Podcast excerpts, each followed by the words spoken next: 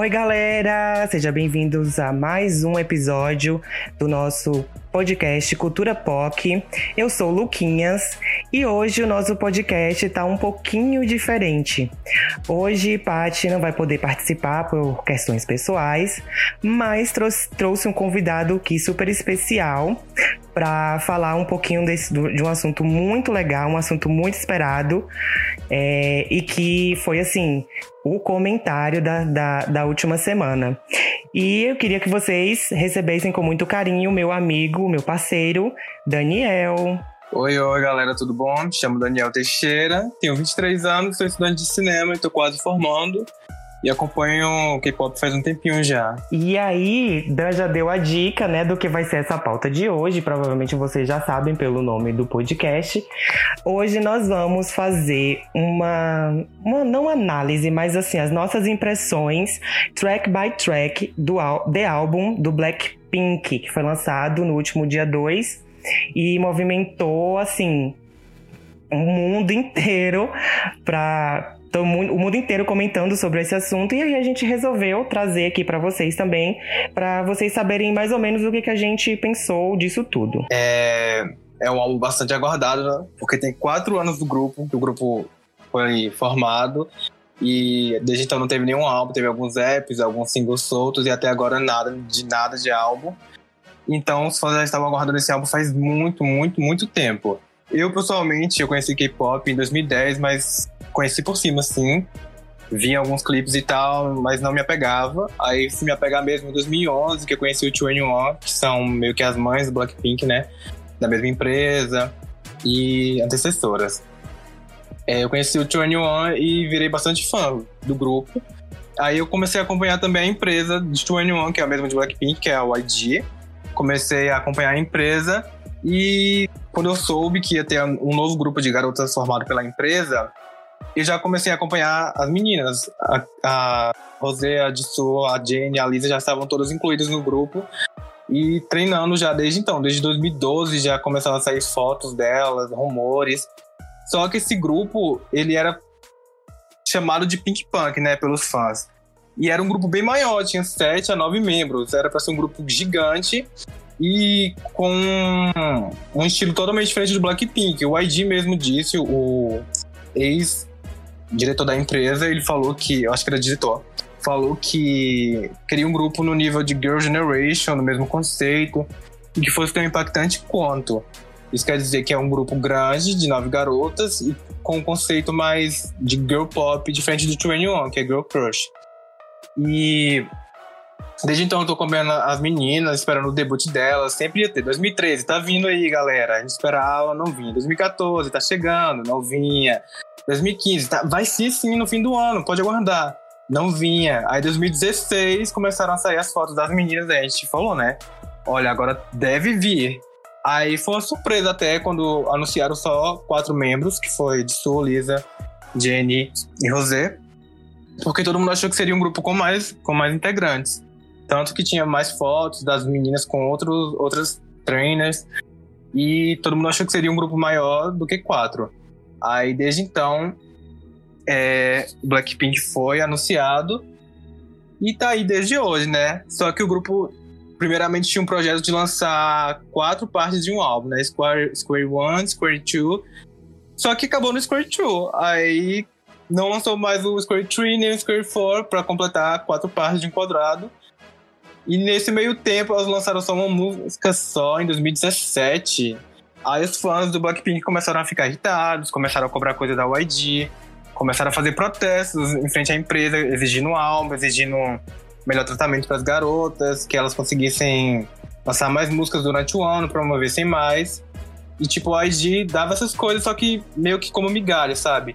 Olha, toma aqui só essa promoçãozinha aqui nesse programa, acabou. Aí os fãs começaram a ficar irritados, começaram a pedir demandas, criar demandas para para a YG cumprir. E uma dessas demandas era o lançamento do álbum, dar mais músicas e clipes para as garotas.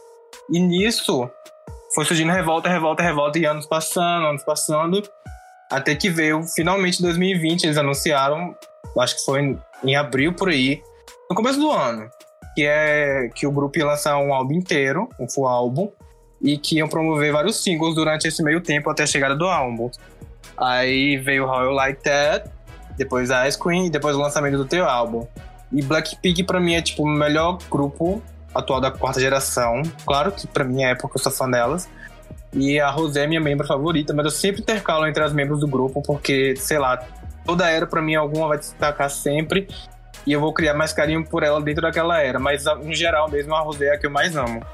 E essa espera pelo teu álbum foi surreal mesmo, surreal. Tipo, ninguém aguentava mais só um app de quatro músicas, ou então uma música lançada aleatoriamente, sabe? Como se fosse migalha e tal. Aí depois desses quatro anos lançaram um álbum e eu espero que vale a pena. Será que valeu?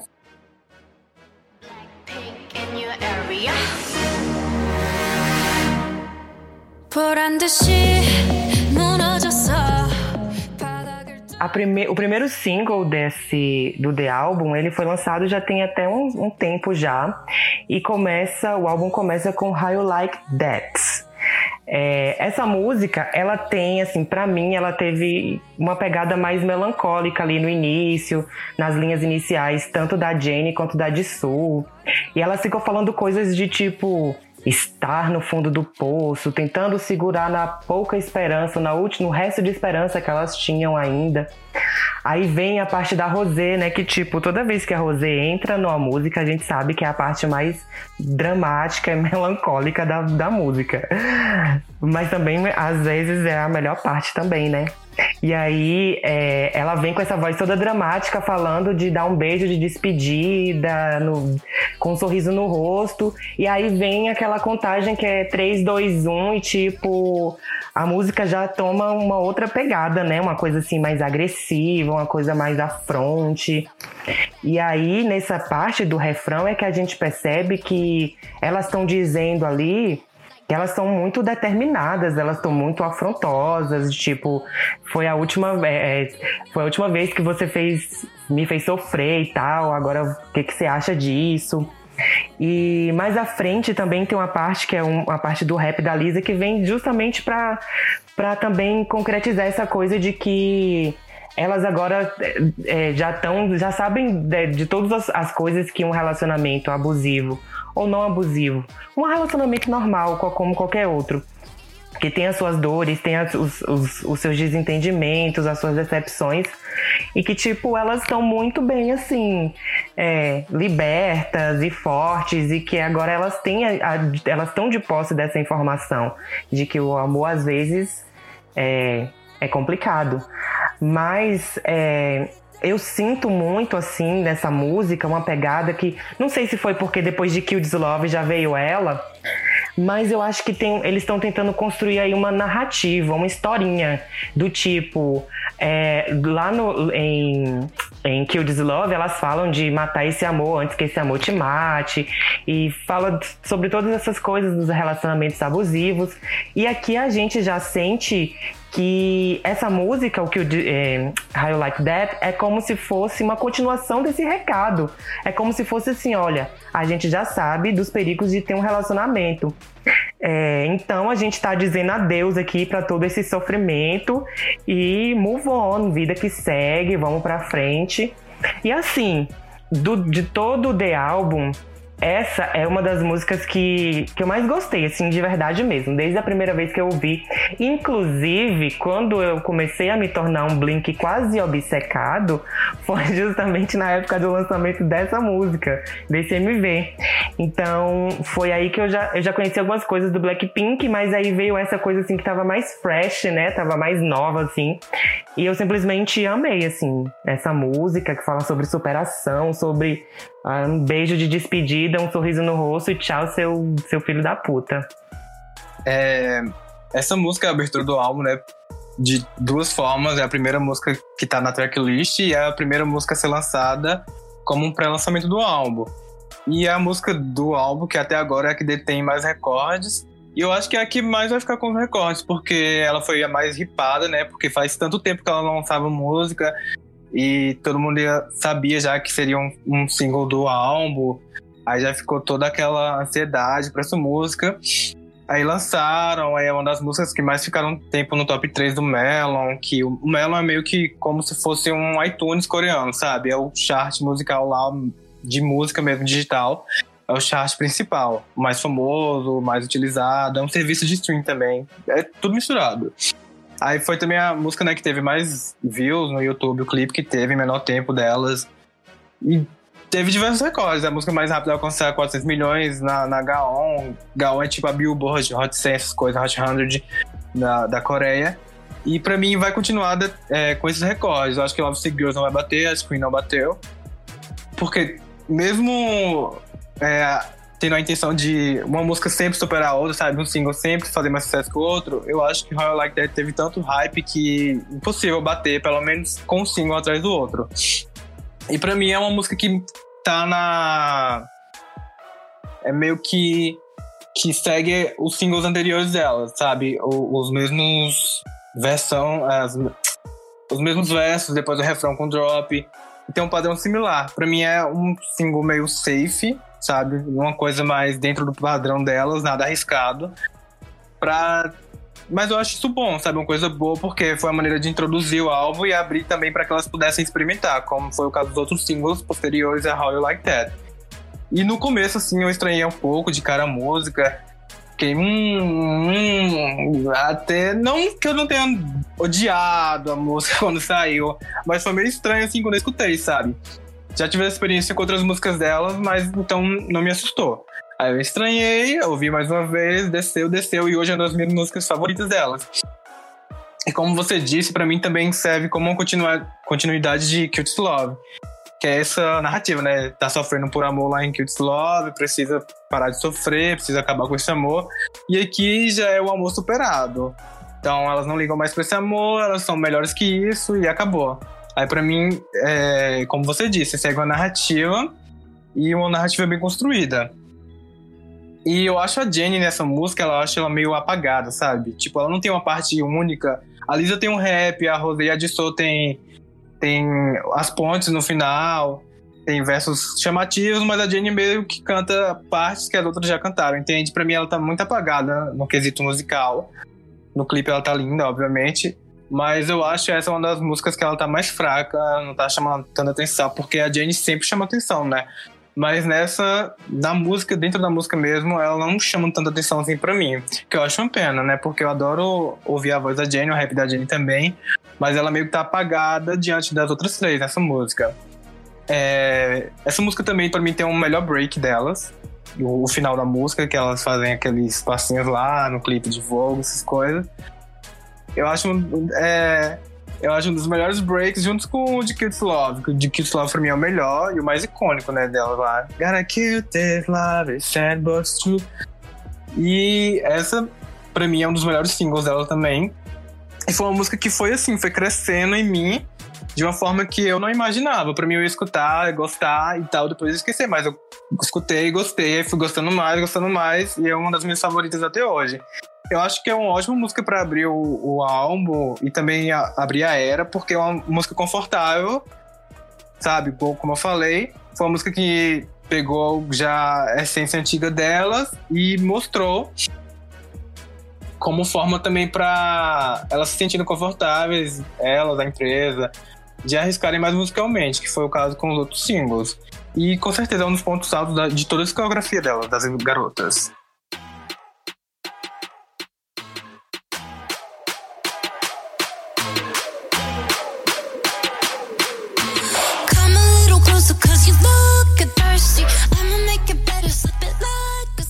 E assim, gente, ultimamente nós estamos aqui todos morrendo de calor, com essa onda, né, de queimadas, essa onda de calor, essa onda de, de ar seco. A gente só quer se refrescar, a gente só quer tomar um bom sorvete, não é, não, não é mesmo? Chupar um picolézinho. Exatamente, nada melhor do que um ice cream bem gostosinho, bem refrescante para alegrar a gente nesse calor.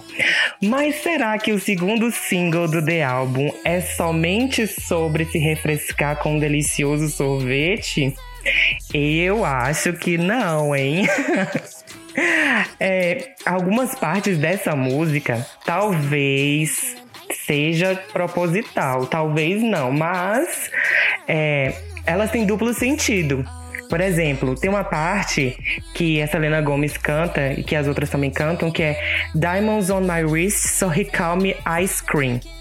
Diamonds on my wrist é algo do, é uma gíria dos Estados Unidos que as pessoas usam quando uma mulher se masturba o cara até ele gozar. Então, então a gente tá vendo que o sorvete é um, tá um pouco diferente, né? Esse negócio aí de sorvete. Tem outro... É, esse sorvete do Blackpink aí talvez não seja para jovens crianças. É, tem outra parte também que a gente pode interpretar como duplo sentido quando há aquela parte que a de Sul fala sobre cereja, né? De ser a cereja e tal. Que a cereja ela pode, pode dar uma brecha para duas interpretações pra gente. A primeira é que a cereja é um, um símbolo de, de virgindade. E a segunda é que a cereja pode significar exatamente uma vagina, porque na letra, é, no contexto onde essa cereja aparece na letra, é, é algo do tipo: é, apenas fique em cima de mim para que eu não possa ver mais ninguém. Aí depois tem a parte, né? Pegue, vire e dê uma colherada. Será que tá falando de sorvete mesmo? Fala sério, gente. Fica aí a interpretação, né? Aí também tem outra parte que dá muito entender, assim, de um, de uma, um conteúdo sexual que é quando elas falam alguma é tipo uma frase solta, tipo, do you like la la la. Tipo, la la la, quando você fala isso, la la la, preste atenção no seu trato vocal, na sua boca, na sua língua. Que movimento a sua língua faz quando você fala la la la. Isso pode indicar que é, é, que esse movimento é muito parecido com o movimento que se faz quando você está fazendo um sexo oral numa vagina. pode ser uma viagem? Pode, mas pode ser que seja isso também. Exatamente. Vamos ver o que que, o que, que você acha, né? Disso tudo. É, também tem outra parte que fica muito assim, que é muito na cara que é algo sexual. Tipo, looks so good, yeah, looks so sweet. Parece tão bom, parece tão doce. Aí depois elas falam, falam look good enough to eat. Ou seja, parece bom o suficiente para comer.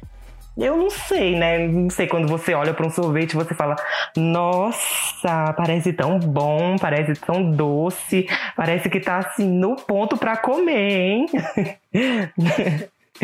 e também essa, eu acho que essa referência, essa coisa aqui que eu vou falar, é a mais forte de toda a letra. Porque a letra repete muito, o refrão fala muito de ice, ice cream, ice cream, ice cream. Mas se você prestar um pouquinho atenção, esse ice cream, pare, a sonoridade disso parece muito com ice cream que é Eu Grito, que é que isso aí pode ser o quê? Uns gemidos na hora ali de um sexo e tal.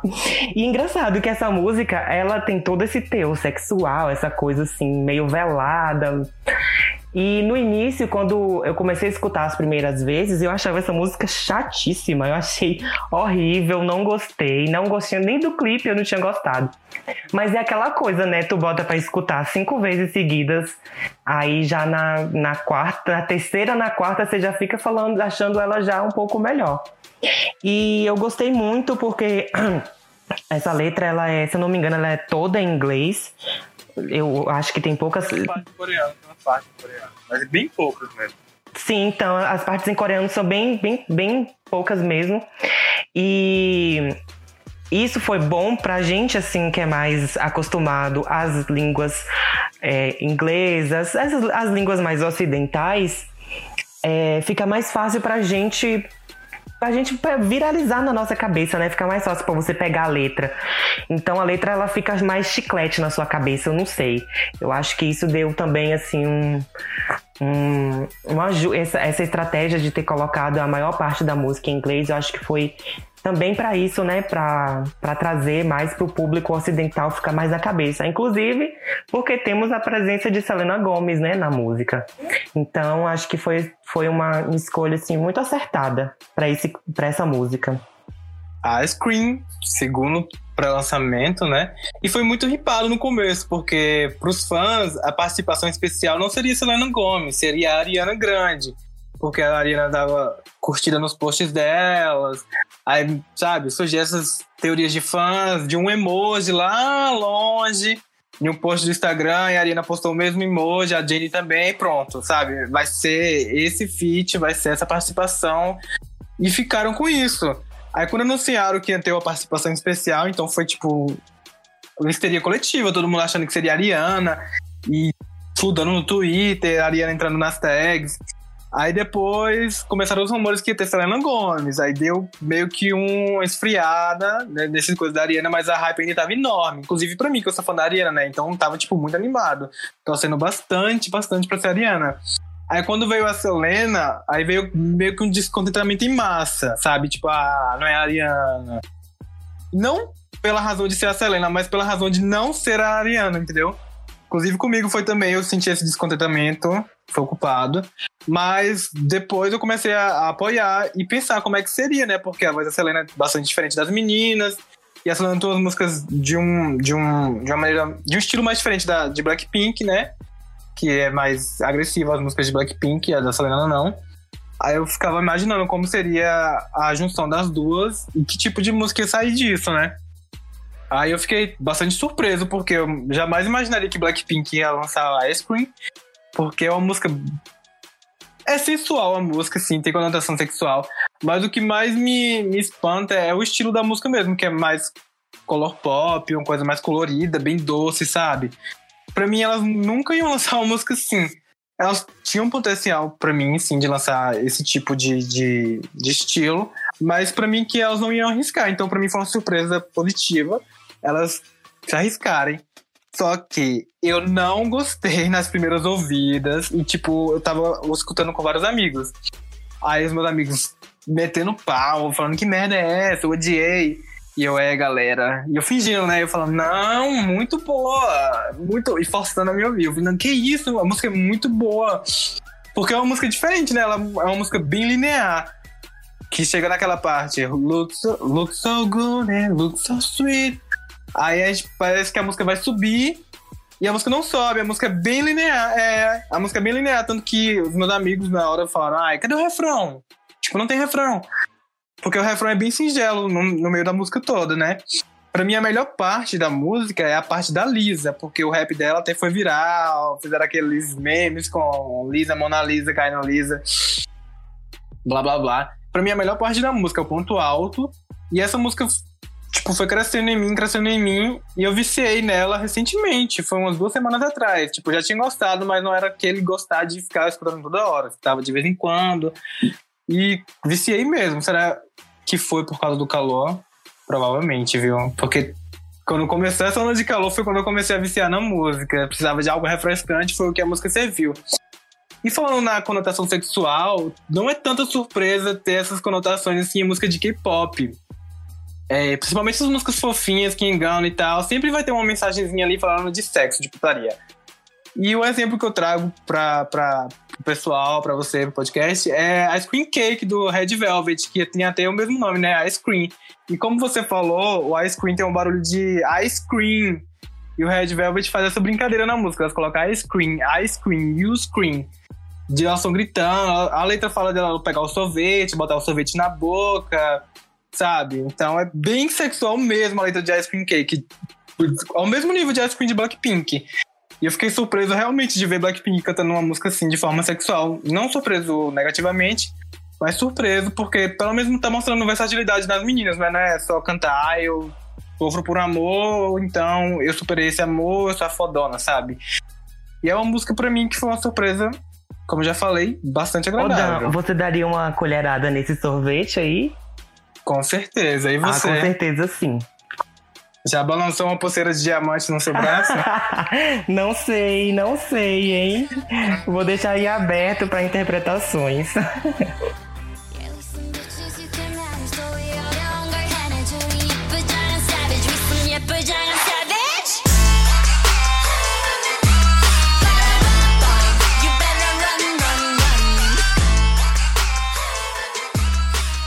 E agora chegamos na Pretty Savage, onde as garotas do Blackpink se afirmam como bonitas e selvagens. É, eu gostei muito dessa música. Assim, gostei e não gostei. Eu gostei do conceito da música, da, da, da letra de falar, de mostrar o quanto elas cresceram, quanto elas são fortes, poderosas, quanto elas estão bem decididas agora e quanto elas estão maduras também, que elas têm uma parte que fala até de que elas não são mais aquela, aquelas meninas que eram envergonhadas no palco. E se você vê os, as, as primeiras entrevistas do Blackpink, era tipo assim: o cara lá ia fazer uma pergunta, aí ficava assim, a Lisa olhando pra Rosé, a Rosé olhando pra Lisa, tipo, as duas apontando pro microfone, tipo, vai lá você, não, vai lá você. Era uma coisa assim, bem tímida, elas meio que não sabiam muito bem o que fazer ali. E eu gostei muito. Carreira. É, início de carreira mesmo, assim, né? Porque acho que elas também estavam naquele nervosismo e tal.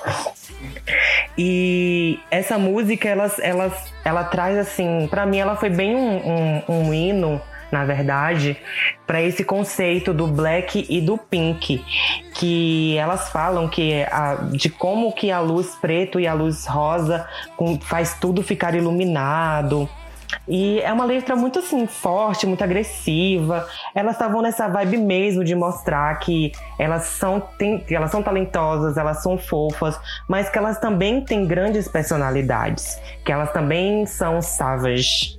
E elas podem ser a qualquer momento. É, inclusive tem uma parte da Rosé que, que, que é uma alegoria para isso, que ela fala algo do tipo: mesmo se eu sorrir, não quer dizer que eu sou, eu não sou um pouco, nem um pouco fraca. Tipo, apesar delas serem fofinhas, bonitinhas e lindinhas e arrumadas e tudo, elas são extremamente talentosas, extremamente maduras e elas são também muito batalhadoras, assim, de estar tá onde elas tá, estão agora. Inclusive, tem outra música que elas também falam disso, mas a gente vai falar mais lá pra frente. Mas assim, essa música inteira eu achei que ela tem partes muito boas, partes que eu não gostei tanto assim. No geral, eu digo que é uma música que eu gostei, porque todas. A, o, o, o, spoiler já. O The Album inteiro não tem uma música que eu ache ruim, uma música que eu ache péssima, uma música que eu não quero não queira ouvir mais de 10 vezes no dia.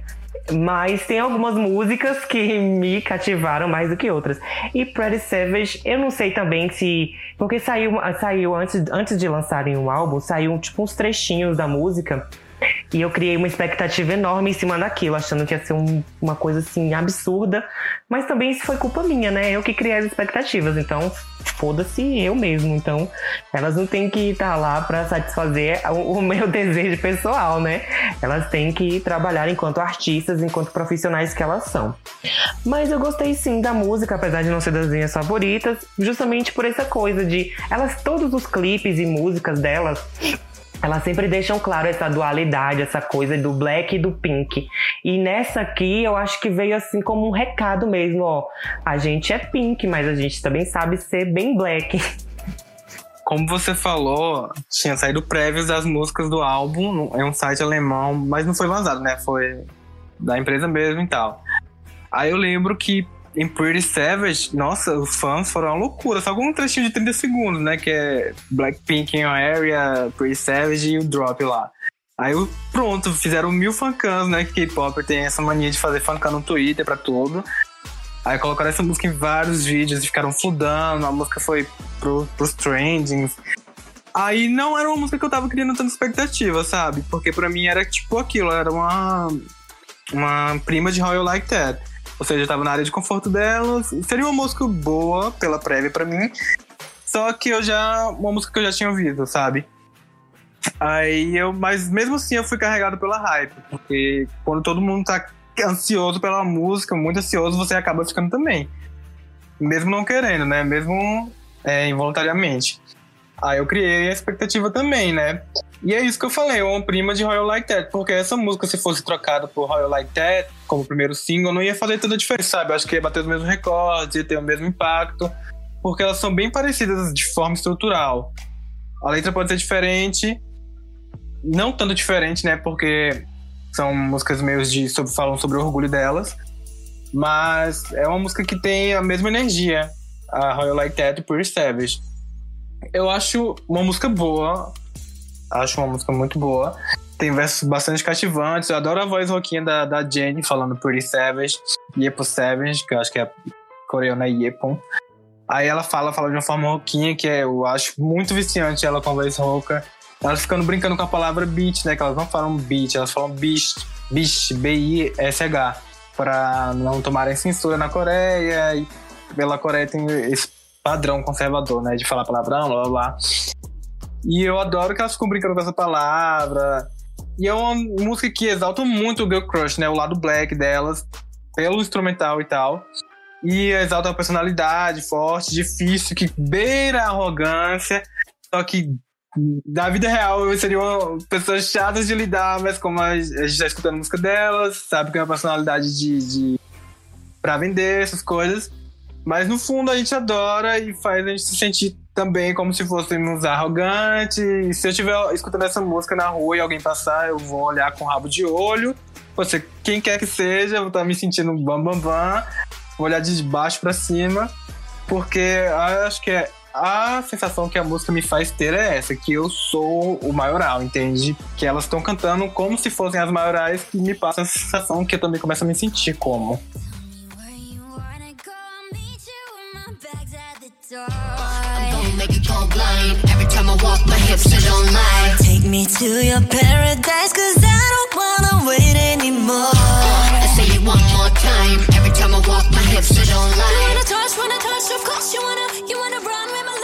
E agora a gente vai passar para a próxima música, que para mim é uma das melhores do The Album, foi aqui uma, uma das que mais me cativou, que foi Bet You Wanna. Essa música, ela tem uma pegada também, assim como a Scream, ela tem uma pegada sexual. Só que a diferença aqui é que o Ice Cream era uma coisa mais duplo sentido, brincadeirinha. Aqui não, aqui a coisa é séria. Que é uma coisa muito sensual. É tipo, sei lá, um soft porn, sabe? É, a letra, ela é muito boa ela, a música ela tem uma energia sexual gostosa, assim, tanto pela parte instrumental. A parte instrumental dessa música é uma delícia de ouvir. Se não tivesse, só tivesse só a parte instrumental, para mim já tava perfeito, mas a letra veio e coroou, assim, como uma música que ficou incrível, incrível, incrível. E também, assim, essa música o que eu senti é que elas meio que estão querendo mostrar um lado mais adulto, um lado mais mulher, um lado mais sensual. E elas falam muito disso nessa letra, né? Que elas também colocam que elas têm esse poder de que elas sabem como levar um cara a um ponto bem alto. Agora você fica imaginando que ponto bem alto poderia ser esse, né? Eu acho que. Mas é aquele descer. É, então, é um, eu acho que é um ponto alto que elas querem dizer assim em todos os sentidos, no sentido emocional, no sentido no sentido sexual também. Essa tipo assim, essa para mim é uma das melhores músicas. Tudo me agrada, tudo, tudo, tudo, tudo. Inclusive a interpretação que elas têm, assim, cada uma, cada a distribuição das linhas também dessa música me agrada muito, inclusive com a participação da Cardi B, que ficou assim foi um, um, toque diferente na música, um, sei lá, deu um, um, upgrade, assim, muito divertido. Mas se também, assim, eu amei a participação da Cardi, mas se também não tivesse a participação dela, a música continuaria para mim impecável. Não que eu tô dizendo que a Cardi B seja descartável, tá? Mas eu tô dizendo que a música, eu acho que foi, ela foi tão bem estruturada, ela foi tão bem composta, a letra, a, a melodia, tudo, que para mim, sei lá, e, é, e, e como eu disse também, né, a, a parte, a melhor parte da, da letra, para mim, é quando elas falam, falam tipo, é, something about me taking higher. And Ain't Ever Gonna Come Down, que é parecido com. É, que quer dizer que algo em mim está te levando mais alto e você nunca vai descer. Ou seja, eu tenho uma coisa dentro, eu tenho uma coisa em mim que faz você crescer e crescer e crescer. E eu tô vendo que não vai descer isso aí, não. Será? O que, que elas estão. O que, que será que elas quiseram falar com isso, Dan? Qual, a sua interpretação disso? Que elas têm Viagra dentro delas?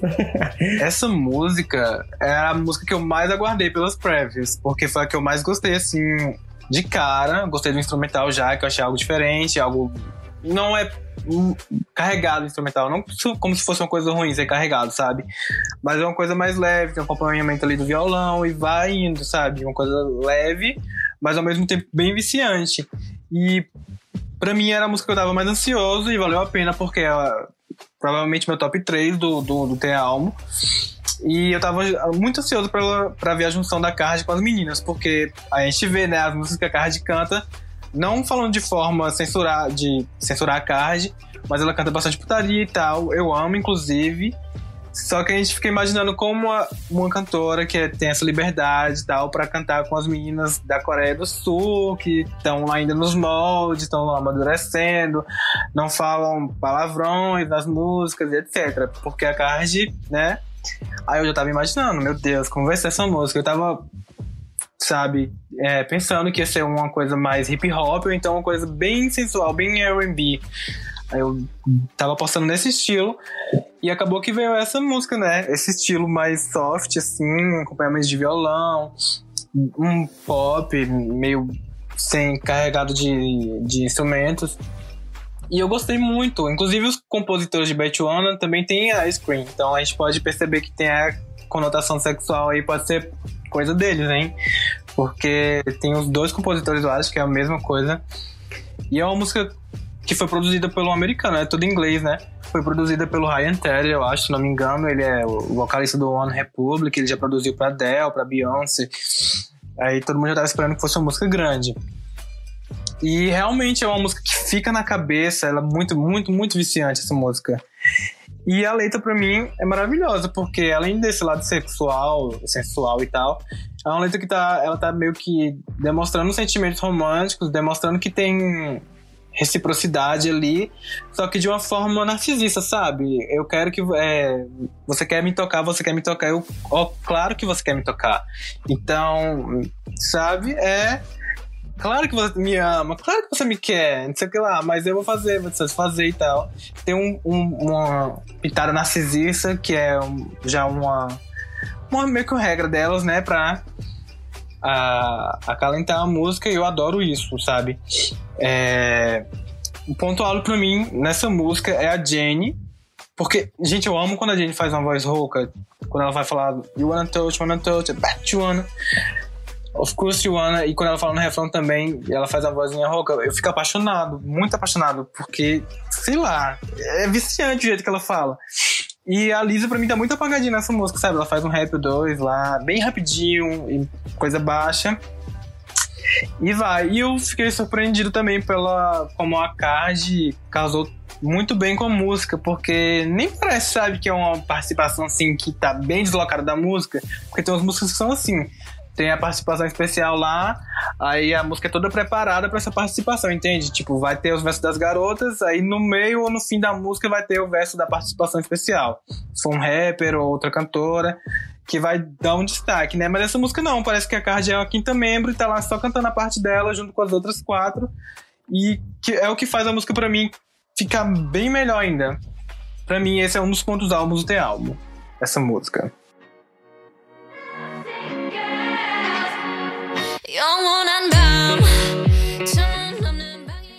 E é, a faixa que a gente vai falar agora é uma faixa super especial para todas as meninas que são doentes por amor.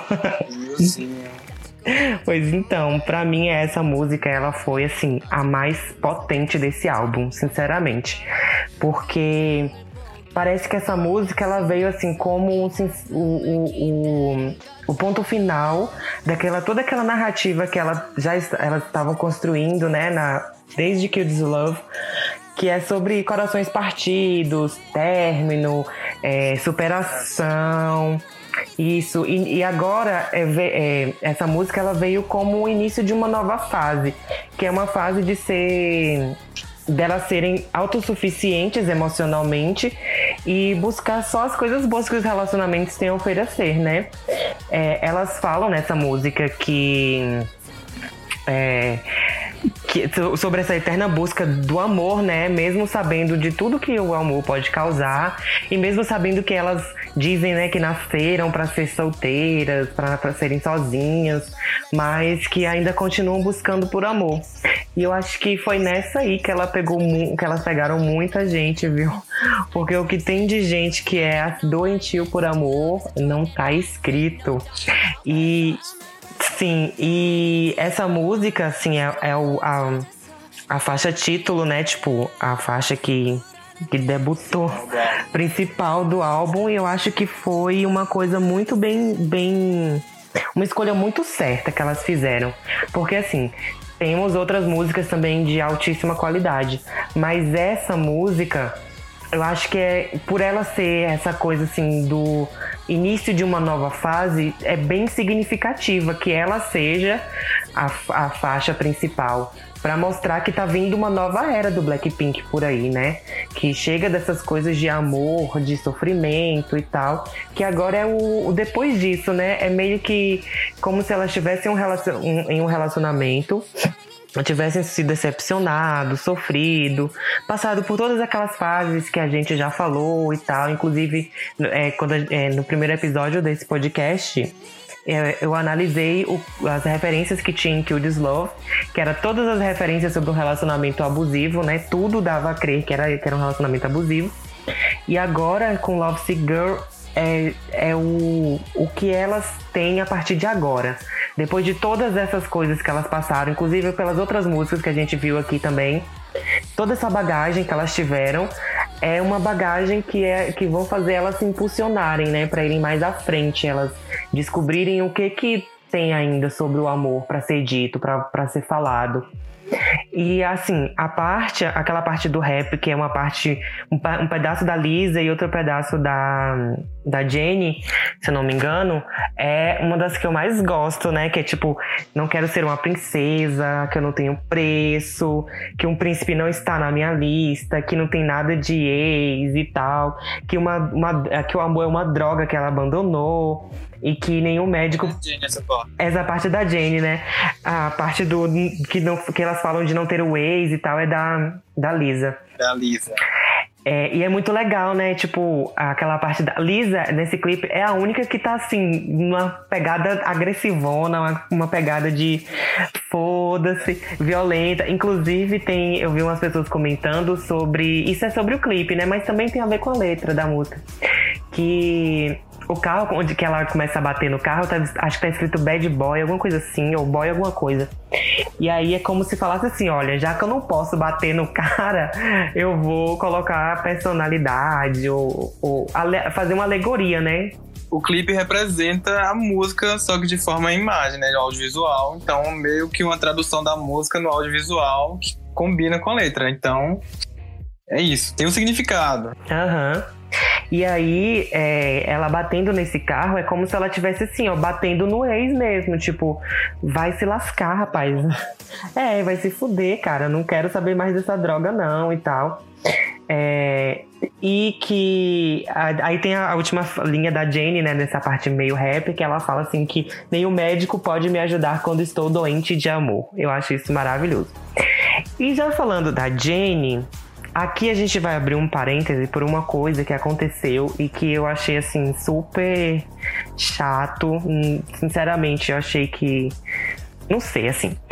O Sindicato Coreano dos Trabalhadores em Saúde e Medicina acusou que o figurino, figurino da Jenny, nessa parte da música, que ela tá vestida de enfermeira, é um, um, um figurino que sexualiza as enfermeiras.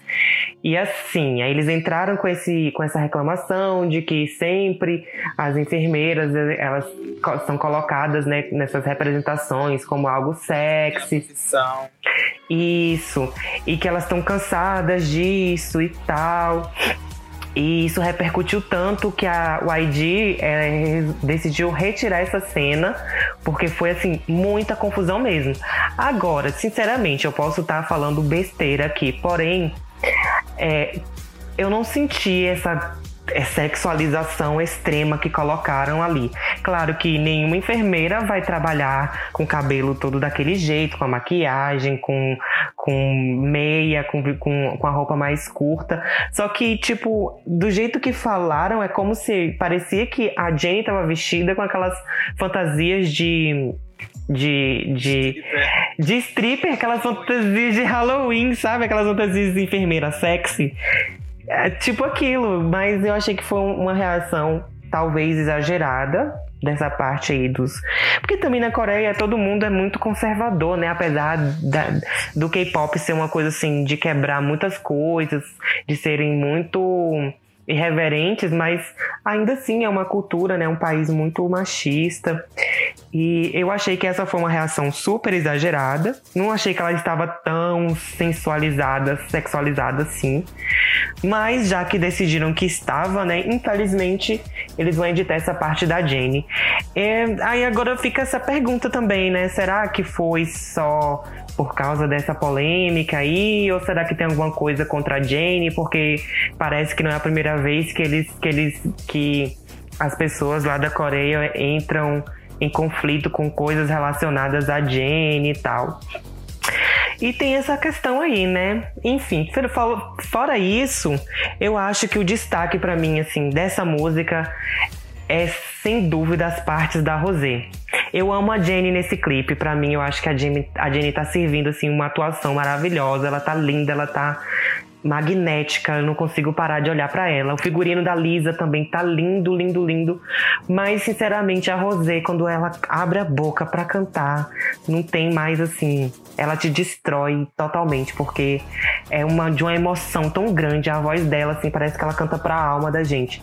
E, e sem dúvidas, essa é a melhor parte da música, é a parte da Rosé. Todas as partes que ela que ela canta. Continuando, falando sobre a polêmica, né, que eu achei uma atitude bastante exagerada, porque, sabe, não é só o Blackpink que já teve esse uniforme de enfermeira no, no clipe. Teve vários outros grupos da Coreia que já, já fizeram essa, esse cosplay, entre aspas, já vestiram de doutor, grupos masculinos, grupos femininos também, várias vezes. E até de forma sexualizada, sabe? Nunca teve esse auê todo, nunca teve é, essa carta pelo comitê de enfermeiras. Tá que isso pode ser, ter sido potencializado pela época que a gente está vivendo, né? Covid e tal. A gente tem que agradecer bastante aos médicos, aos enfermeiros que estão lá de plantão, 24 horas cuidando.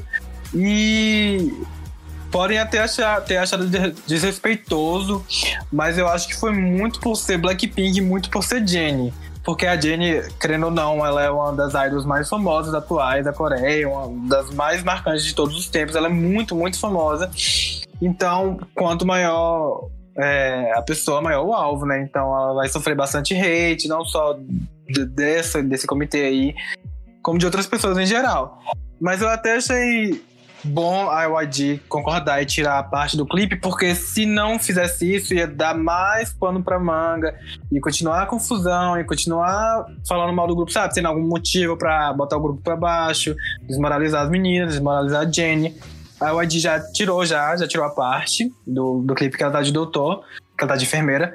E para mim perdeu um pouco de sentido essa parte do clipe, né? Porque o que era legal era ver a dualidade dela, tratando dela mesmo, doente de amor. Agora só tem a parte dela louca de amor lá, né? Inclusive, essa parte do clipe é, é, exatamente essa parte que tem a da letra lá, que fala que ela. que nem o médico pode curar ela porque ela tá doente de amor e tal. Então, assim, fica meio sem graça agora, né? E se você avaliar postura corporal e etc no clipe, dá pra ver, né? Que não, não entrega sexualidade, sabe? A gente não vê, mas pode ser que seja nossos olhos, né? Outras pessoas devem ver. Mas pelo menos no, no, no meu olhar, na minha visão, posso estar alienado como fã, mas ela só tá sentada. Sentada com um, uma plaqueta na mão. E agora falando da música, né? Cortando a polêmica. Já passou, já passou. É, a música foi escolhida como um carro-frente de divulgação do álbum e é uma música especial pros fãs, para mim, porque a Ditro e a Jenny estão participando da composição. E, tipo, as minhas nunca participaram de composição e produção do álbum. E agora tendo o nome delas, a gente já tá sabendo que a YG tá liberando elas mais artisticamente para se soltarem mais. Tanto que deixaram elas escreverem a música título do álbum. Então já é uma coisa enorme, sabe? E é bom a gente ver isso porque as meninas futuramente podem produzir seus próprios projetos, então devem lançar coisas com mais frequência. Porque geralmente é assim na OIG. Se você produz sua música, você lança quando você quiser. E eu acho que essa música ela mistura os dois lados do Black e do Pink de forma maravilhosa. Porque a gente percebe aquela melancolia, aquela coisa doce, mas ao mesmo tempo a gente tem aquela agressividade, sabe? A gente vê isso no rap da, da Liz e da Jenny, que é um seguido do outro. A gente já vê aquele lado mais black, mais, sabe? Violento, entre aspas. E eu confesso que eu não tava muito ansioso, sabe, pela música, porque quando saiu os teasers teve aquelas partes do, do coro. E essas partes, assim, meio de coro, me remetem a músicas ruins. Não sei citar exemplos aqui agora, mas, sabe, pra mim era soou, soou como algo brega, datado e tal. Aí eu já tava, eita, essa música não vai descer pra mim. Tô sentindo. Só que quando saiu, Aí eu fui acompanhando aquela melodia de balada, aí depois veio um refrão na ponte, aí veio o, o, o refrão não, a ponte de violão, aí depois veio um refrão super pop, que tipo, sabe, você tá lá chorando e levanta para dançar. Aí isso pra mim foi um A mais, um S, porque a composição da música é muito bem produzida, muito, muito bem produzida. E a música tem uma letra bem triste, né? Melancólica, quase melosa se você pegar a música fora de contexto, assim, pegar as letras, me machuco sempre, continuo procurando por amor, nasci pra ficar sozinha. A gente fala, porra, coisa mais nihilista, coisa, sei lá, depressiva, que vai ficar sozinha. É uma letra que eu gosto muito, tipo, eu adoro letra assim, sabe, bem depressiva mesmo. E ainda mais quando a batida da música não é tão depressiva quanto a letra, mas tem aquela melancolia, mas é uma música animada. E para mim, o ponto alto da música é a ponte final, que tem, tem Rosé e Dissou no final. Que, nossa, na hora que eu escutei pela primeira vez, arrepiei. Porque ambas entregam emoção, sabe? Parece que elas estão chorando enquanto estão cantando aquilo. A gente sente a dor delas cantando. E pra mim é a melhor parte da música, as duas entrelaçando os vocais, é, concluindo no refrão final. E é uma música que me desperta sentimentos nostálgicos, sabe? Meio que melancólico também ao mesmo tempo. Porque quem nunca teve um coração partido, mesmo assim, tipo, deu como dado, nunca mais vou amar na minha vida. Então, uma semana depois, ah, eu tô carente, vou amar, vou querer algo namorar, sei lá. Sim, sim, sim. E é uma coisa meio. Me anima no final da música, sabe? Sei lá, talvez pelo clipe também que elas estão lá no carro, dá uma sensação de, de otimismo no final da música. Mas no final da música ela fala, nasci pra ser sozinha porque eu tô procurando um amor. Então, é uma música que, sabe, me desperta dualidade, mas eu gosto muito, muito, muito da música. E para mim, também é um destaque, porque é um single que tem um refrão que tá ali, que a gente fala, olha, aqui é um refrão. Porque a screen, como eu falei, né? A screen é linear, a gente não percebe o refrão. E How You Like That, o refrão é um drop, não tem elas cantando. Só depois do drop. Aí esse filme a gente fala, ó, desse filme, ó, esse single a gente fala, olha, aqui tem um refrão, e esse refrão dá pra gente, sabe, destacar, falar aqui, finalmente um refrão. Porque era uma coisa que até o, o povo que não gosta de Blackpink usava contra elas falava que ah, Blackpink nunca vai ter uma música com refrão, não sei o que lá, tudo a mesma coisa. E pra mim é uma maravilha, porque eu, as três músicas do álbum são, foram bem diferentes. Os três singles do álbum foram bem diferentes, um do outro. Pra How You Like That pra Ice Queen tem uma diferença enorme. Das duas pra Love the Girls, mais enorme ainda, sabe? Gostei que elas se, se aventuraram nesses gêneros. E pra mim foi maravilhoso, maravilhoso, maravilhoso mesmo. É, e também assim, você falando aí, eu, eu é, eu comecei a pensar aqui também que esse álbum inteiro ele é muito versátil. As meninas elas transitam por, por caminhos muito diferentes nas músicas, mas assim, é um caminho diferente, são músicas distintas, mas você consegue enxergar. É, você consegue enxergar Blackpink em cada pedaço, em cada caminho, em cada passo da música. E isso é simplesmente incrível, né?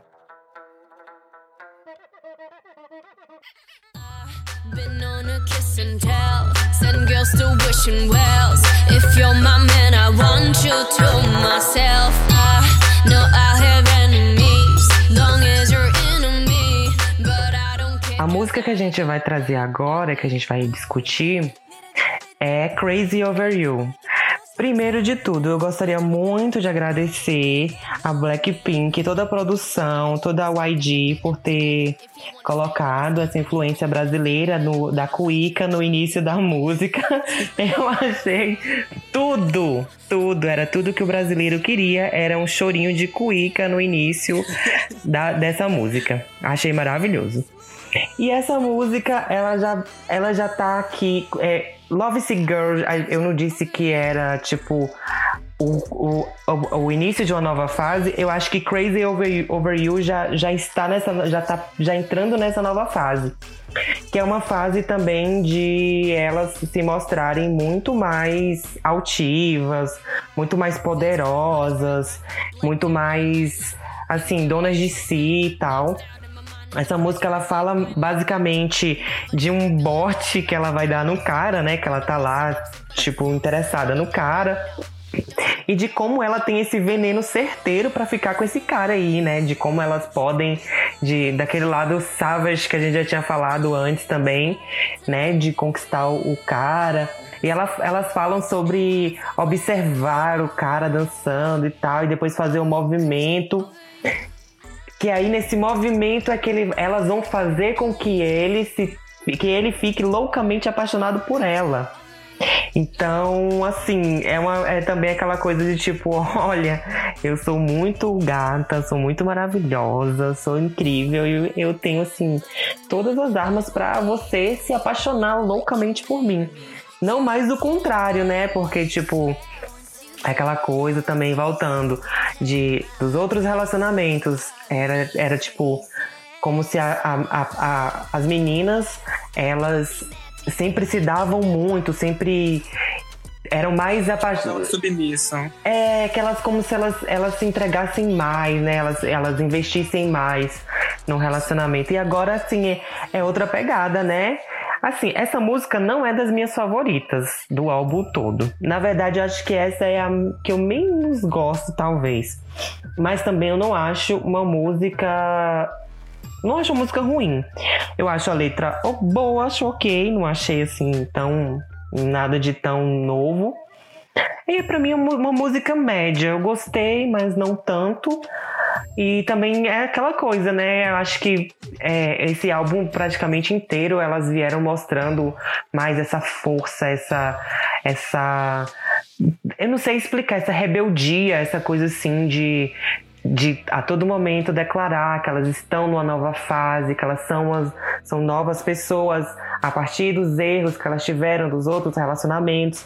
E essa música é mais uma música que entra aí nesse bolo de, de mostrar o quanto elas, elas são incríveis e maravilhosas e que elas podem conseguir o cara sim. É. A Cuica realmente foi um toque bem agradável na música.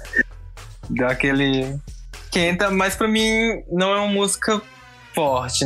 Não é ruim, sabe? Mas é uma música fraca e pra mim, atualmente, ela é a mais esquecível do álbum. Então, tipo, porque ela.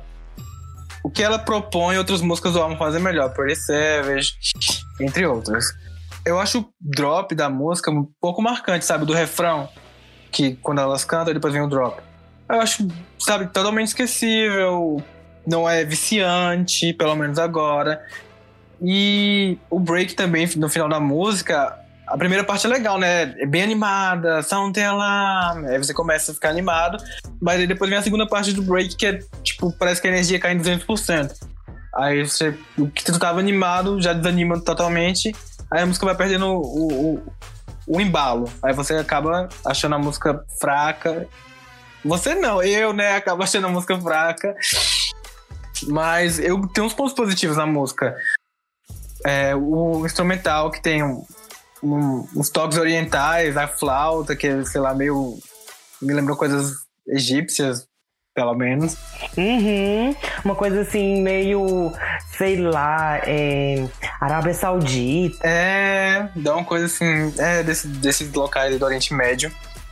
E eu também gosto da ponte da, da música antes do drop, do refrão. Porque tem uma coisa meio orquestral dá um impacto na música. Mas é isso, quando vem um refrão, a música cai, a música vai tendo esses picos de energia que para mim vai deixando ela meio insosa, meio fraca.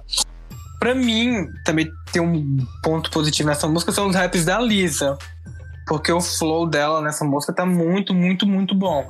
Pra mim, são os melhores raps de toda a carreira dela, tô nessa música. Porque ela entrega um flow muito maravilhoso, muito viciante, cativante. E é isso, carismático, né? Igual ela é. Só que nessa música ela tá, sabe, 150% mais que ela é. Mas essa música é potencialmente um, uma música grower, que ela pode crescer conforme o tempo na gente, em mim, em você. Porque ela agora tá apagadinha, aí futuramente a gente vai lembrar que ela existe e acaba viciando, sabe? Essas músicas assim. A gente acaba achando melhor e tal. Mas ah, por agora, essa música para mim é a mais fraca do álbum. Não que seja ruim, como eu falei, mas é a mais. Sim, tem outras melhores que entregam o que ela se propõe a fazer.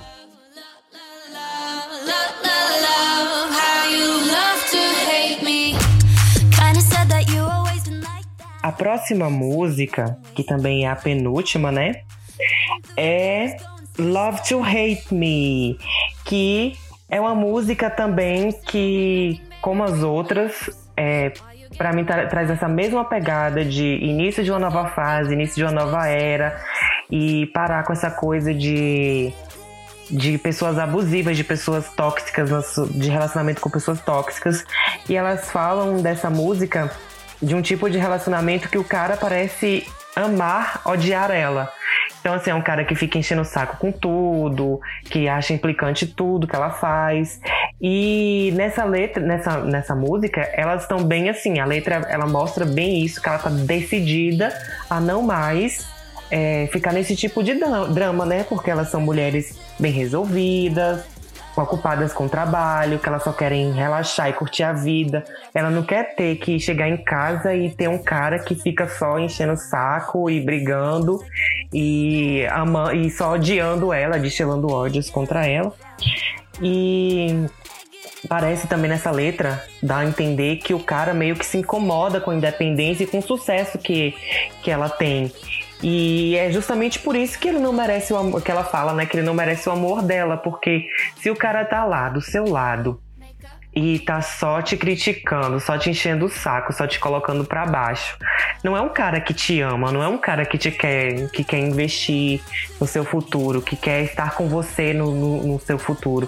É um cara que tá lá só pra te encher o saco. Então, assim, é um cara que tá lá pra só te odiar, não te amar. Então você manda ele se fuder e foda-se. E você vai curtir a sua vida. E é essa bem a pegada, assim. É, essa música também eu não achei tão boa assim quanto as outras. Porque também tem essa mesma pegada, né? Acho que acho que ficou até um pouco massivo isso de toda hora falarem como elas são maravilhosas, incríveis, independentes e, e o álbum todo é sobre isso. Todo, todas as músicas falam sobre isso. E essa também é, é, que nem eu falei, essa também entra no, naquele bolo de músicas para é, início de uma nova fase. Então, eu acho que, sei lá, talvez se essa música tivesse sido lançada, tipo, não tivesse o The Album e essa música tivesse sido lançada em algum momento, assim, aleatório, ou não aleatório, mas um, um momento isolado, talvez essa música teria me pegado melhor, assim. Não sei dizer, mas é basicamente isso. Eu curti, não acho que ela é uma das mais fracas. Eu acho que. Acho assim, ela tá entre as que eu menos gostei. Mas não é a que eu menos, menos gostei mesmo. Eu acho que tem outras aí que são. Que não, tão, não são tão boas quanto as outras, mas é isso. Essa é uma música que, que eu me pego. Com certeza vamos pegar viciando nessa música. Eu já gosto dela. Mas ela ainda tá naquele fator, né? De estar sendo ofuscada pelas outras músicas. E, mas ela tá ali, eu tô gostando, tô gostando. Eu tenho certeza que eu vou viciar bastante nela. Inclusive, eu acho que vai entrar no meu top 3 facilmente. E é uma música toda em inglês, né? Igual Crazy Over You, Betuana. E pra mim, essa música tem um refrão muito gostoso, muito, muito gostoso. Uma coisa meio sexy, assim. E a música não decai, sabe? Ela tem uns picos, mas não é de uma forma negativa o, crescimento nem o, o, a queda. Então ela desce e sobe de forma gostosa. E é, pra mim é uma das b-sides dela, delas que tem uma produção muito, muito, muito boa, meio sofisticada. Sabe? O refrão, o refrão não, o rap da Lisa, pra mim, muito dramático. E a música me passa uma vibe meio noturna que eu tô escutando, olhando de uma cobertura, tô numa poltrona tomando vinho, escutando essa música e olhando a paisagem da cidade na, na noite. Então, e essa é a forma que eu gosto de me sentir, sabe? Então, música que me passam esse sentimento se tornam para mim favoritas. Eu tenho certeza que essa música vai, vai crescer bastante em mim ainda. Vou amar muito essa música. E é isso, a letra que tu fala, né? Fala, é basicamente um relacionamento abusivo, porque o cara só tá colocando ela pra baixo. E no relacionamento que, de, que, tem, que, pre, que tem que prevalecer o amor, tá prevalecendo o ódio. E isso tá acabando desgastando a, é, o lírico da música. E essas brigas estão cada vez mais deixando o relacionamento frágil, deixando a, a, a pessoa que canta mal. Só que a única forma de encerrar isso, o, esse ciclo de abuso, de, de, de sentimentos negativos, é terminando esse relacionamento. Que elas falam que a única maneira de, de, colocar um fim nisso é realmente terminando com tudo. Porque não tem jeito, não tem reparação. E é uma música forte se você analisar assim o conteúdo da letra, sabe? Porque nas outras elas falam de forma mais otimista perante a visão delas. Só que aí mostra que a pessoa tá colocando elas para baixo mesmo, deixando elas tristes, brigando com elas sem motivo algum. Mostrando realmente que é um relacionamento abusivo. E elas têm que sair disso de uma forma meio que crua, cortando a relação e acabou. Sabe? Não tem mais porém, não tem mais outras coisas que vão, vão possam relativamente consertar esse relacionamento. E é por isso que eu gosto dessa música. Amo, amo, amo. Tenho certeza que vai entrar no meu top 3 ainda.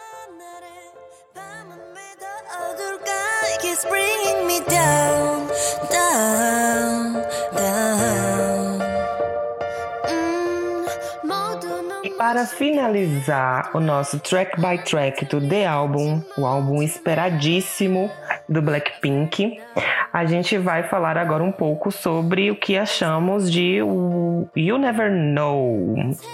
Essa música eu achei muito interessante essa música, principalmente assim, por ela ter sido a última música do álbum. Porque essa música, eu senti uma vibe que foi assim meio que um recado para todo mundo que fica criticando as meninas do Blackpink ou que ficam menosprezando o trabalho delas, que é uma música que fala sobre o percurso que elas, que elas escolheram, né? Elas, que, o que, que elas fizeram, o que, que elas tiveram que passar para chegar onde elas estão. Elas falam, inclusive, de pensamentos que as, que as tormentam, das vezes que elas se sentiram deprimidas. Também falam sobre essa coisa do hate, né? Das, das pessoas se intrometerem muito na carreira delas e tal, e falar o que elas têm que fazer ou não, ou como elas têm que ser ou não. E elas falam uma coisa assim que é tipo. É, as, as, palavras que as pessoas a chamam e que ela já escutou o suficiente, que ela já escutou o suficiente e que mesmo que esse mundo dela mude totalmente, ela vai continuar sendo sempre a mesma pessoa que sonhou com essa estrada que elas percorrem agora. Então quer dizer que, apesar de que de falarem que elas são isso ou aquilo ou aquilo outro, ou que aconteça alguma coisa, elas vão continuar aquelas mesmas meninas que chegaram lá no trainee com sonho de serem ídolos, com sonho de, de, de, de poder mostrar o trabalho, de poder mostrar o talento delas.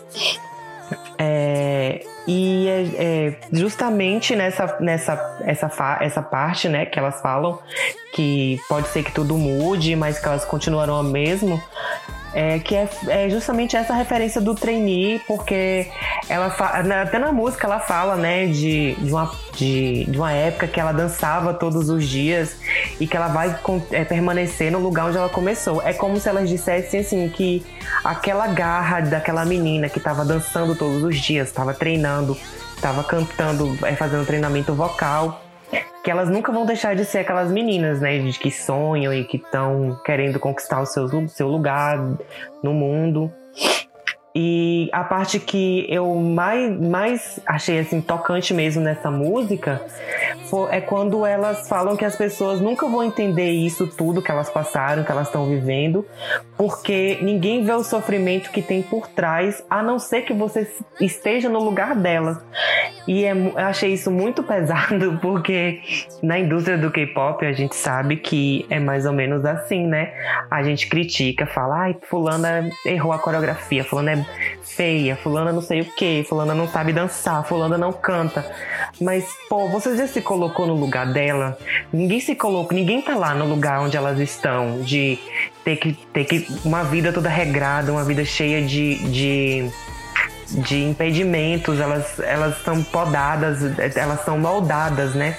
Pra serem aquela. A Jane, né? Todo mundo fala, ela é antipática, ela é preguiçosa, tipo, galera.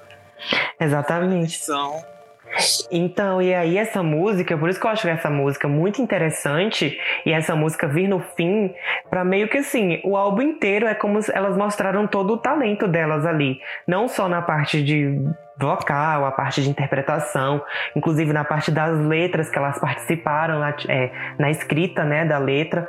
Então, assim, elas estão falando assim, ó, tá vendo? A gente faz essa, isso tudo aqui e ninguém pode falar nada sobre a gente, porque ninguém tá no nosso lugar. Você, a gente não tá no lugar delas pra gente falar, ai, é muito fácil ser uma idol, é só chegar lá e ser bonita e cantar e fazer uma coreografia. Não é. Tem todo um processo que é muito difícil, muito às vezes traumatizante para algumas que acarretam até em algumas algumas é, em, alguns problemas psicológicos. Justamente por isso por essa cobrança de a todo momento elas serem chamadas de, de várias palavras e elas já estão cansadas de ouvir essas coisas.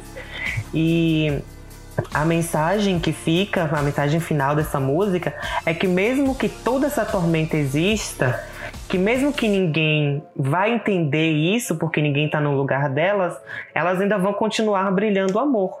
Eu achei isso muito fofo, muito lindo. E uma forma de dizer assim: olha, apesar de tudo isso, de toda essa confusão, desse sofrimento, a gente ainda vai continuar emanando amor.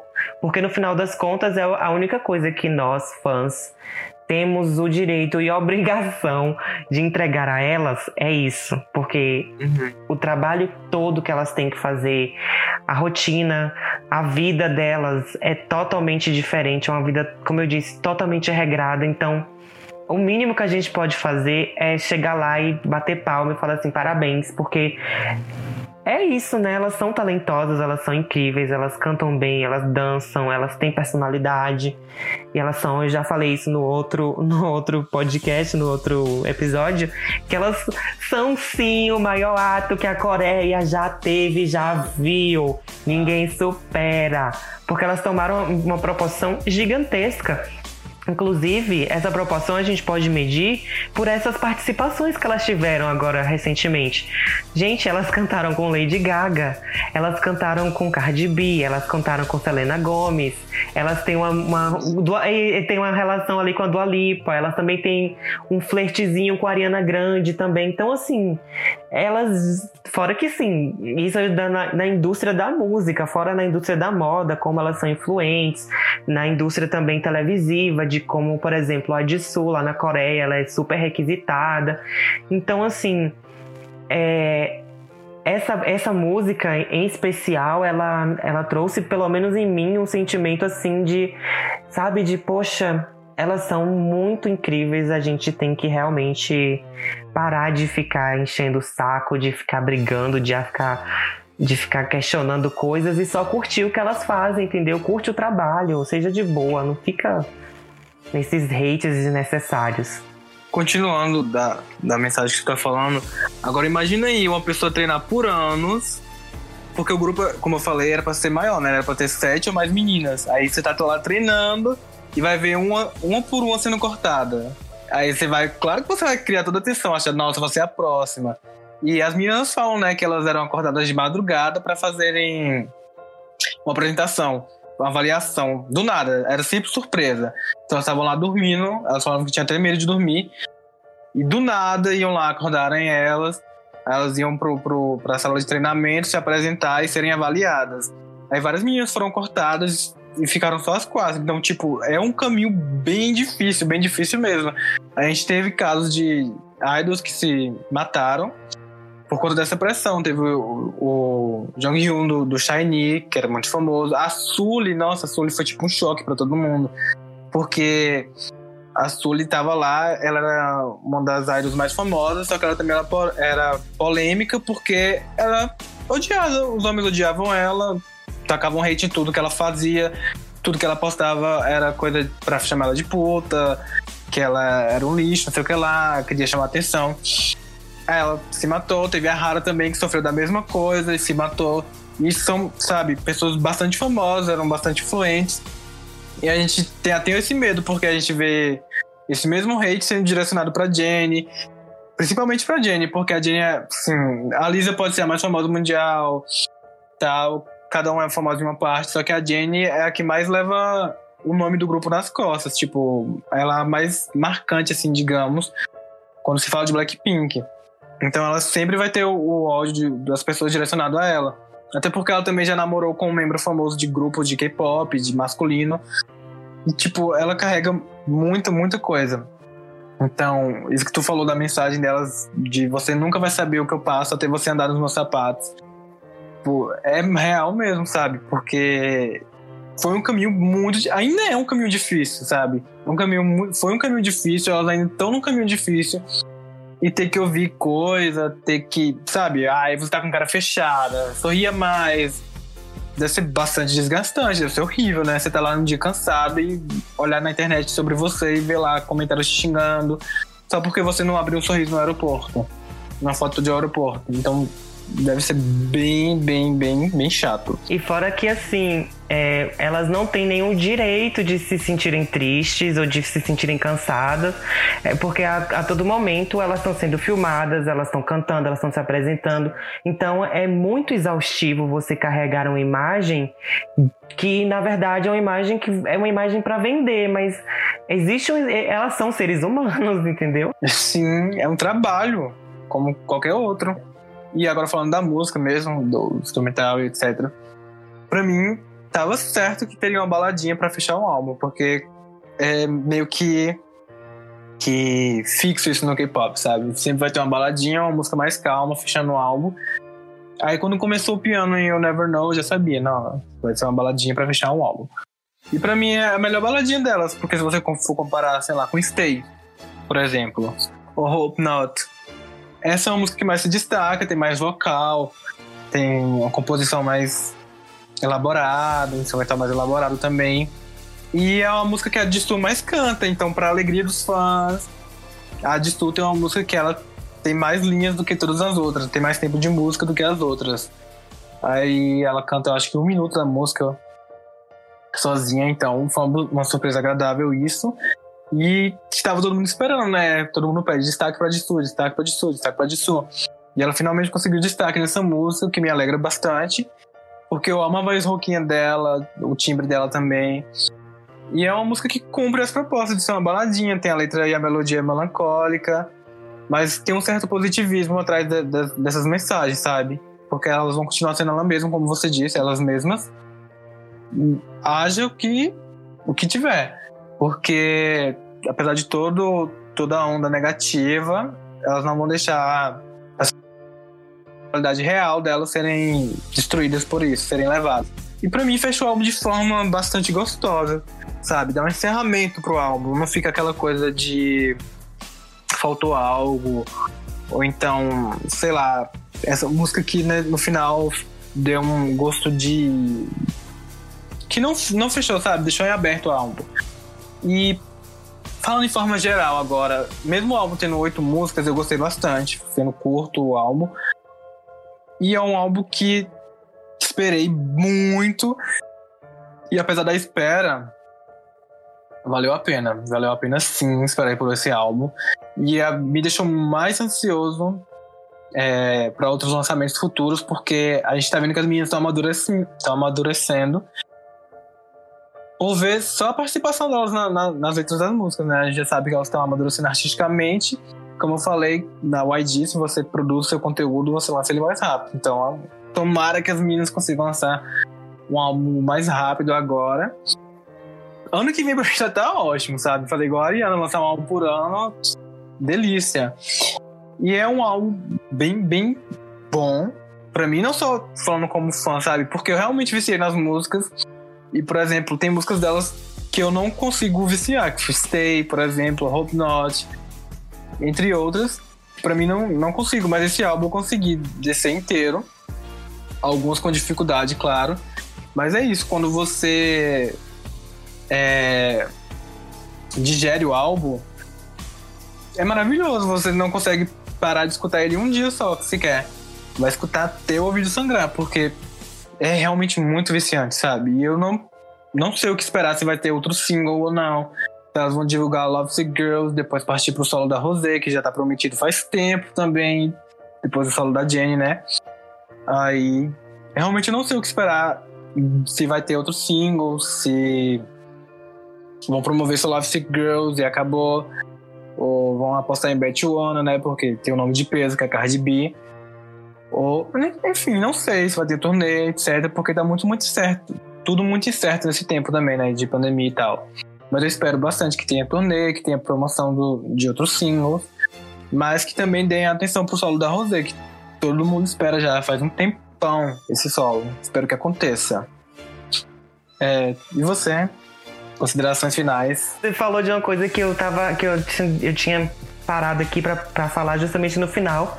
Que a melhor coisa que eu achei desse álbum, assim, não a melhor coisa, mas uma coisa que eu, meu coração ficou super quente foi ter visto a Jisoo aparecendo, não só nessa última música, como em várias outras músicas. O destaque que ela teve, eu achei que veio na hora certa. Ah, na hora certa não, né? Na verdade, ela precisava desse, desse, desse destaque há muito tempo. Ela merecia isso há muito tempo. E foi muito gostoso ver a, a participando na escrita, na produção, ela participando nos clipes. Ela tá linda, maravilhosa. A voz dela nas músicas, assim, nas, nas linhas que ela recebeu para cantar. Tudo bem feito, bem, bem, bem colocado. As outras também. A Jane, assim, é, é, a minha favorita, não posso falar, não tenho nem o que, falar, o que dizer daquele ser que eu acho, assim, perfeito. Acho que a Jane, como sempre, como você disse, eu acho que ela carrega um pouco, sim, nas costas, porque ela tem personalidade, a voz, a participação dela nas músicas, ela é, ao mesmo tempo que ela canta um rap, ela canta uma coisa mais mais melódica também, assim, ela é muito versátil, muito mesmo. Ela tem uma potência vocal, ela tem uma presença, assim. E nesse álbum também você consegue enxergar a, a Jane também em todas as músicas. A Lisa tem uns pontos altos nas, né, nesse álbum, né? Tem uns, uns, destaques muito bons, mas tem outras coisas que ela fica meio que deixada em stand-by ali e tal. E a Rosé, assim, eu queria, sinceramente, eu acho que o próximo álbum podia ser mais focado na Rosé, igual fizeram agora um pouco com a de Sul. Colocar mais coisas pra Rosé aí, porque. Ai, nossa, ela, eu não sei explicar. Eu adoro ouvir ela cantando, adoro ouvir ela interpretando. O jeito que ela coloca a verdade dela, o sentimento dela ali na voz é uma coisa assim impagável. Então, achei que também todas as linhas que ela cantou, todas as, as, as partes que ela participou das, das músicas foram partes maravilhosas, agradabilíssimas de ouvir.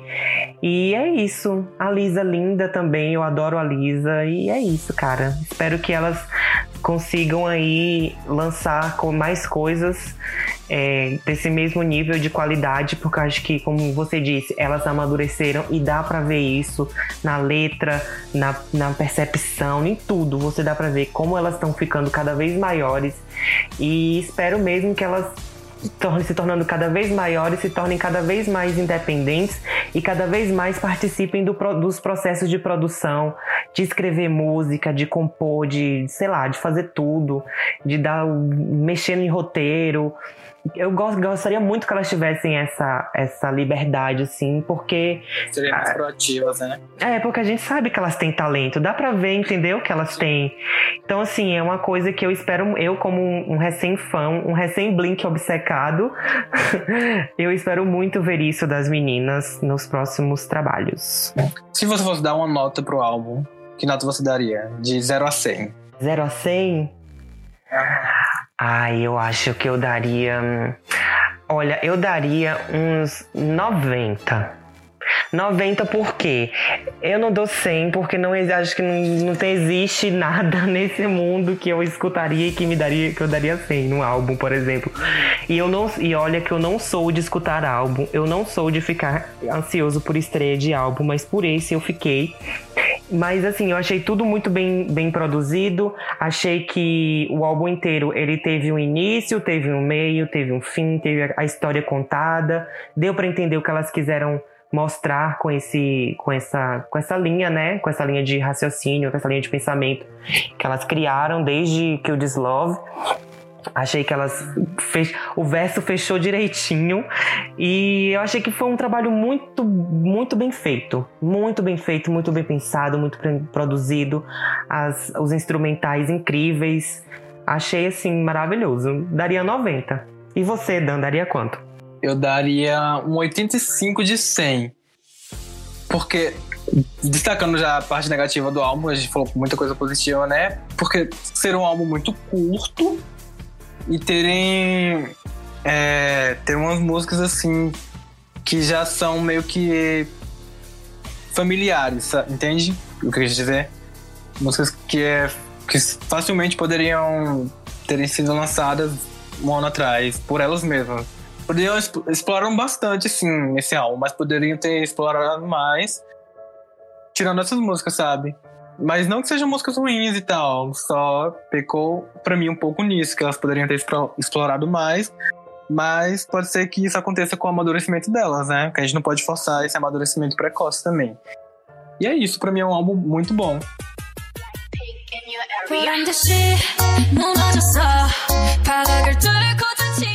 Bom, galera, falamos aqui faixa por faixa do The Album. E como a gente trouxe essa pauta K-pop, é, hoje a gente vai indicar algumas coisas para vo que vocês conheçam. Se vocês não, não, não conheciam nada do K-pop e ficaram interessados depois dessa, desse track by track que a gente trouxe do The Album, do Blackpink, talvez vocês possam gostar de outras coisas também. E aí eu trouxe uma indicação de uma música que e de um clipe também que eu acho que tem uma pegada, não tem, assim, elas são meio que dá para traçar uns paralelos com Blackpink, mas tem suas diferenças, elas são também bem, sei lá, enérgicas. Eu gosto muito delas, que é Witzy que é uma banda, uma banda ITZY. E a, o clipe que eu quero indicar para vocês é o Not Shy, que é um, para mim, é um dos melhores deles. E espero que vocês gostem. A minha indicação fica por conta do, do Everglow. E a música se chama Lá de Dá. Everglow, Lá de Dá. Curtem para quem gosta de um site pop poderoso, que tem um refrão bem, bem marcante. É uma música perfeita. Foi lançada recentemente extremamente viciante, o clipe é lindo, tem Vogue, enfim, a música serve tudo. Por favor, escutem, vão lá dar views e stream pra música porque elas são meio flopadinhas nesse requisito. E é isso, galera. Espero que vocês tenham gostado muito dessa, dessa, dessa nossa impressão sobre o The Album. É, eu queria agradecer a participação de Dan por ter topado fazer essa comigo. Eu que agradeço vocês. Você e Paty. Queria que Paty estivesse aqui. Ia rolar cinco horas de conversa a mais. Quem sabe no próximo. Nossa, não pode colocar três blinks obcecados no mesmo lugar. Não dá certo, não.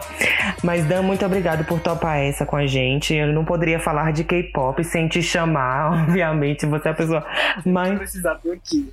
Você é a pessoa mais K-popeira que eu já conheci na minha vida. E só avisar aqui pra galera que todos os sábados a gente lança um episódio novo do podcast lá no nosso, no nosso canal do Spotify. Então, todo sábado, finalzinho da tarde, a gente lança essa braba aí para vocês. E assim, vocês concordaram, discordaram com algumas coisas que a gente comentou aqui, ou então vocês têm uma percepção diferente do que foi o The Album, conversa com a gente lá nas nossas redes sociais. É, vocês podem vocês podem e devem seguir o nosso Instagram do, do Cultura POC, que é podculturapoc. Vão lá, deixa o seu, comentário na publicação desse episódio falando o que você achou, o que você concorda, o que você discorda. É, se você acha que Blackpink é o melhor, o melhor, o maior ato que a Coreia já teve, ou se você acha que não, pode falar lá. Obrigado nos comentários. É, pode discordar, pode discordar, mas discorde aí da sua casa. Enfim. Aceito críticas, mas não fico pelado. Exatamente. Então vão lá fazer essa interação com a gente. A gente quer muito saber a opinião de vocês também, o que, é que vocês acharam, se curtiram, se não curtiram. E por favor também me, nos sigam nas nossas redes pessoais. O meu Instagram é louquinhas, sendo que o A é um 4. E também sigam Paty lá, ela não estava aqui hoje, mas nem por isso vocês vão deixar de seguir ela. Arroba Retrologia, procurem lá no Instagram. E o meu é arroba DDNRYS, que é certamente homenagem a Daenerys do Game of Thrones. Me sigam lá. E é isso. Sigam a gente, vamos conversar, vamos bater papo, porque o intuito desse podcast é justamente esse: expandir essa conversa que a gente tem entre amigos, com mais amigos e outras pessoas também que gostam de K-pop, ou de pop, ou de série, de, de qualquer outra coisa. E é isso, galera. Muito obrigado a todo mundo que ouviu a gente aqui nesses, nesses episódios. Espero que vocês voltem nos próximos episódios para escutar a gente, para conversar com a gente também. A gente está muito feliz com esse projeto, tá vendo? a gente está muito feliz com o engajamento que vocês estão dando para a gente. E isso é, assim, incrível e está sendo maravilhoso. Muito obrigado, um beijo e até sábado que vem.